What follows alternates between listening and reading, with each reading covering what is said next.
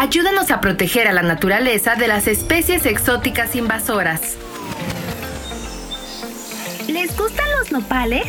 A mí me encanta comerlos y me fascinan las tunas. Mmm. ¿Pero qué creen? Podrían desaparecer. Don Ramiro, el señor que aquí cultiva nopal, me dijo que siempre están alertas para evitar que llegue la famosa palomilla de nopal.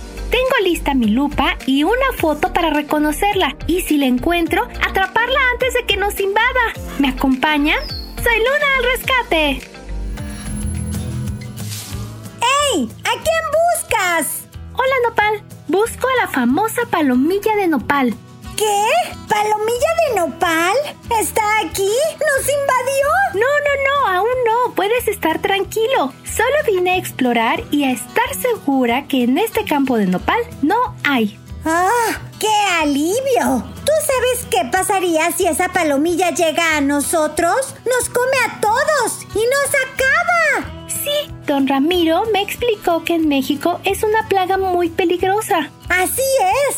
Mis primos que viven en el norte del país me han platicado que están muy alertas, porque en Florida, Nueva Orleans y Texas, allá en Estados Unidos, ya la han visto. Y no es por presumir, pero nosotros somos parte del símbolo patrio. Además, junto con nuestras frutas las tunas, somos básicos para la alimentación de casi todos los mexicanos. También somos parte importante de la biodiversidad.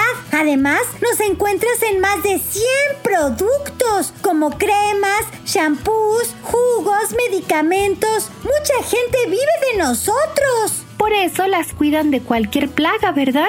O de alguna especie exótica invasora de otra región, como la palomilla, que ya alguna vez llegó a la península de Yucatán desde el Caribe, pero allá como hay pocos nopales, la pudieron eliminar. Acá en el centro y norte del país sí sería más complicado. Pegaré esta foto de la palomilla de nopal por si alguien la ve en un cultivo, puede reconocerla y con esta campanita avisar que llegó. Que no se te escapen. Así como yo, ayúdanos a proteger a la naturaleza de las especies invasoras. Conócelas en www.invasoras.mx.